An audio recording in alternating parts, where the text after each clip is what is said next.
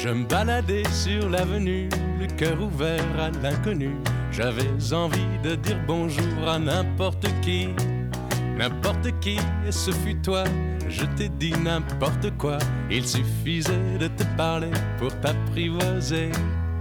Aux Champs-Élysées, aux Champs-Élysées. 大家好，欢迎收听《未知之声》，我是胡先生。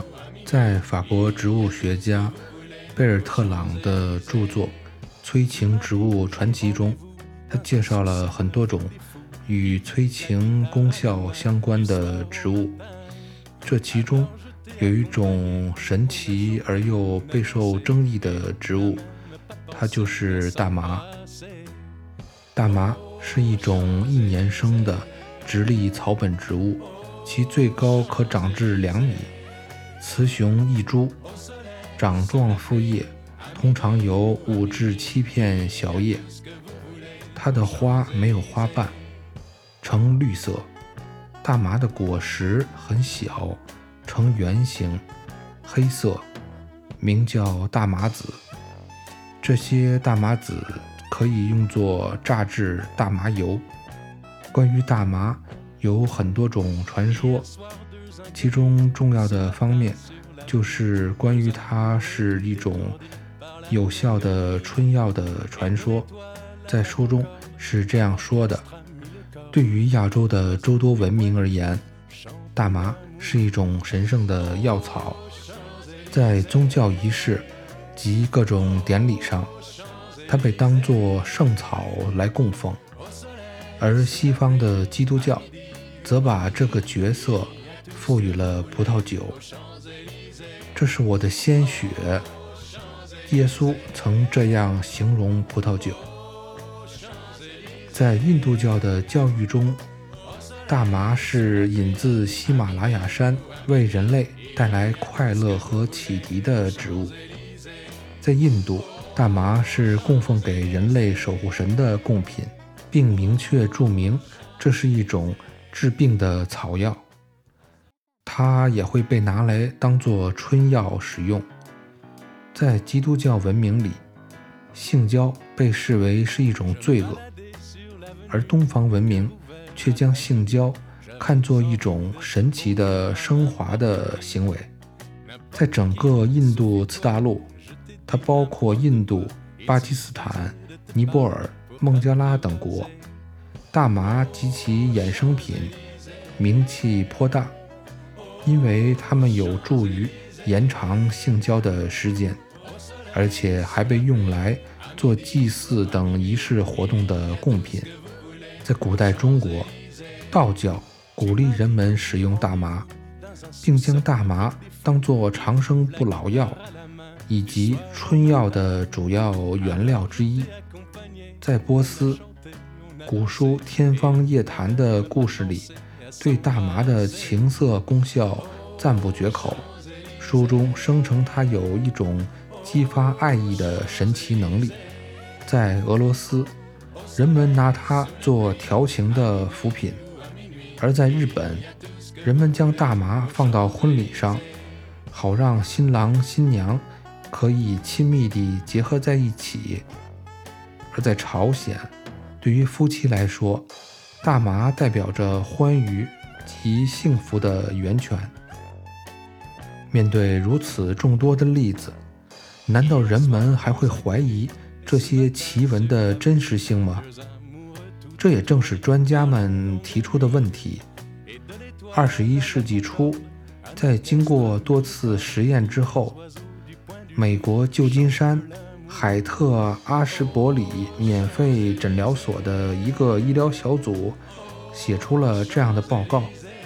报告中说，经过多次实验，结果一致证明，大麻的主要作用是给人带来欢愉的快感、性满足感以及内心的激动。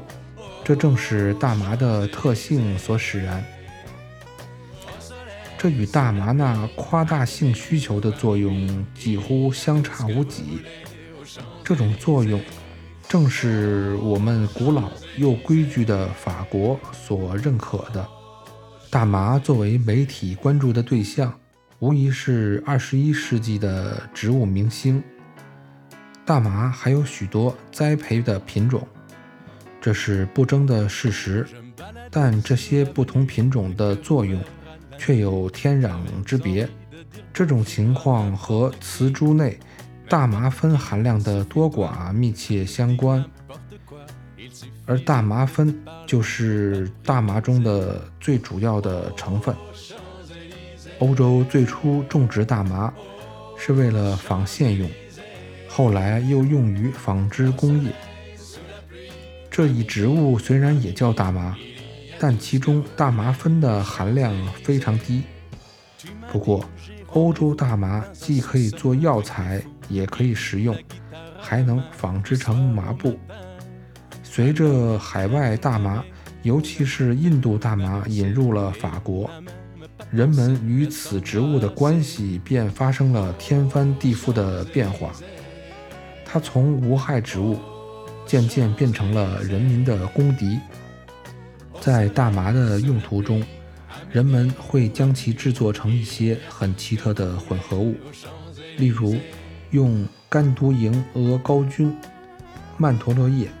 印度大麻花是传统西食物的主要配料。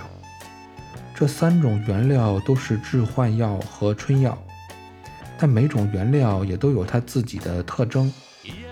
鹅膏菌能增强人的意识，给人更大的动力；曼陀罗能增强人的感受力和敏感性；大麻能让人变得更敏感、更有想象力。尽管如此，这三种植物也都是毒品，对人体有副作用，甚至是有害处。在以前的欧洲，人们要是想服用大麻，得去专卖鸟食的店铺，或者去专门经营渔具的店铺里购买。人们在那儿可以自由地买到大麻籽。在许多东方国家，甚至在俄罗斯。民众自古就有服用大麻籽的习惯。从营养学角度看，大麻籽是营养最均衡的食物之一。如今，人们能在均衡营养店或绿色食品店以及调味品店里买到大麻籽，而这些大麻籽通常都不含有大麻酚。大麻籽可用于制作糕点。香料面包和棍面包。大麻作为一种植物，它和所有的植物一样，就是一种植物而已。它的功效与作用取决于人们如何来使用它，而对于这种植物的利用，应以科学的态度去理性看待。正是因为大麻具有的独特性能，使其就像一个明星一样，充满了戏剧性。爱它的人将其美化到神圣，而恨它的人又将它恨之入骨，除之而后快。或许当人们面对它的经历再多一点，时间再久一点的时候，看待他的眼光可能会发生改变。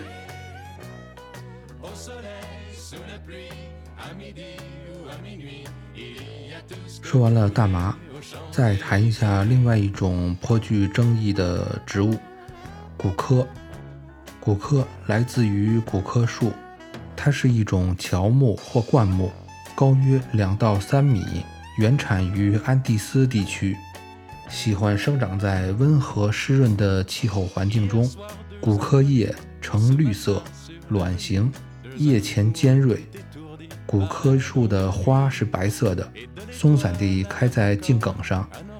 骨科树的果实很小，呈圆形，橙黄色。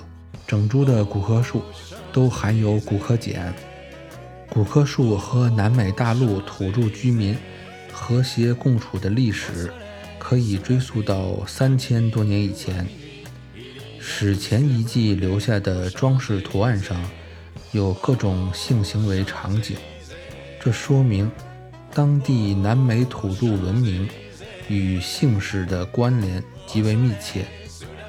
科学家认为，置身于狂欢场中的人们都处于心醉神迷的状态。这种状态和服用骨科是有关系的。这类疯狂的活动一直持续了很长时间。当欧洲的殖民者登陆美洲大陆时，印第安人依然保持夫妻间肛交的风俗。欧洲传教士们对此感到非常的困惑，他们感觉自己的宗教信仰遭到了亵渎。不过，这种不安很快就缓和了下来，因为这种窘境并非是令人难以接受的。在美洲的印第安人看来，古柯树长在他们的土地上，是古柯妈妈赐给他们的礼物。在收获季节到来之前，每个凡人都应祈祷母亲女神给自己赐福。他们这么做是为了向女人表达敬意。他们来到神庙，将收获的谷科献给诸神，然后才开始咀嚼或吸食谷科，并将它分配给那些需要的人。在男女性事方面。人们将骨科制成尖剂，抹在阴茎上，然后再去风流。然而，人们不应把骨科的功效简单地归结于它的催情作用。骨科妈妈将此植物赐予人类，不仅仅给他们带来快乐，还能缓解他们的痛苦，让艰苦的劳作和饥寒交迫的生活变得不那么难以忍受。每天咀嚼骨科叶可以赶走烦恼。在如今的安第斯山脉地区，当地印第安人依然保持着咀嚼骨科叶的这一习俗。白种人对此感到很好奇，但在品尝过骨科叶之后，很快的也就喜欢上了它，并想要了解其中的奥秘。1895年的时候。化学家阿尔伯特·尼曼从骨科液里提炼出了骨科碱，这是一种烈性生物碱。从此，人工合成骨科碱便成为了可能。而那时的欧洲人早已被骨科碱的衍生物所征服，进而又发现了麻醉剂，体验到了麻醉剂的作用。骨科液原本是人类的朋友。如今却被药粉抢去了风头，而这药粉则成为了风靡上流社会晚间聚会的烈性毒品。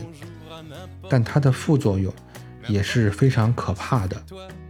人类拿自然界的恩赐去做这种事儿，骨科妈妈见此也许会非常的痛心。再谈一下骨科与可乐苏打水的故事。十九世纪中叶，有一名叫做安杰罗·马里亚尼的人，他为一款掺入骨科提取物的葡萄酒申请了专利。这款酒一经推出，取得了令人震惊的成就，尤其是受到知识界名人的追捧，如凡尔纳、佐拉、古诺、马斯内。甚至连教皇利奥十三世也都对这种酒赞赏有加。如此轰动的成就，给了一个名叫约翰·彭伯顿的药剂师很大启发。他发明出了一种发泡的饮料，原料就是用古柯的叶子和可拉的果实。如今，这两种植物的名字已经合二为一，而苏打水中。则去掉了骨科碱和可拉的咖啡碱。再说弗洛伊德与可乐的故事。精神分析大师弗洛伊德在可乐以及其衍生物里发现了一个有趣的现象，于是他花费了很长的时间去研究。他说：“我给一些患者提供了可乐，其中有三个人告诉我，他们有强烈的性欲冲动。”并毫不犹豫地将这一冲动的原因归咎于可乐。一位年轻的作家曾有一段时间心情极为抑郁，但喝过可乐之后，感觉好多了，又拿起笔重新埋头创作。不过他并不想再喝可乐了，因为可乐所引发的这种副作用，并非他所希望。骨科与传统药物的关系。从骨科树的叶子可提炼出可怕的白色粉末，就是骨科碱。不过，骨科树一直是南美的传统药物。这种植物是苍天赐给南美的恩惠。咀嚼骨科叶和喝葡萄酒一样，并不能说它是陋习，但过量服用却会给人类带来伤害。不管是咀嚼骨科液，还是饮酒，这是瑞士植物学家冯舒迪在1864年说的话。骨科碱对于神经中枢具有强烈的刺激作用，但它对于身体局部又有麻醉作用。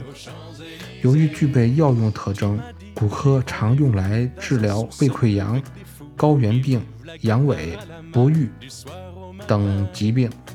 它还可以用来做外科手术的麻醉剂。以上这些描述，以上的这些描述，将骨科树这种植物的命运进行了总结。无论是骨科树，还是大麻树，无论是大麻叶，还是骨科碱，这些都是自然界的产物。也是自然界对于人类的恩赐，它们可以帮助人类解决问题，使人类受益，同时也会给人类自身带来巨大的伤害。这些取决于人类是如何去应用它们的。而当人类将这些植物的某些特性滥用之时，无论是骨科妈妈，还是大麻，甚至是整个自然界。都会对人类的这种行为感到痛心。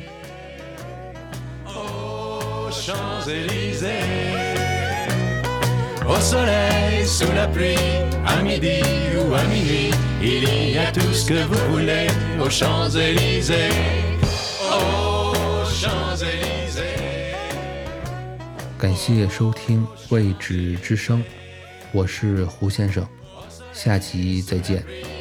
midi ou à minuit, il y a tout ce que vous voulez aux Champs-Élysées. Aux Champs-Élysées.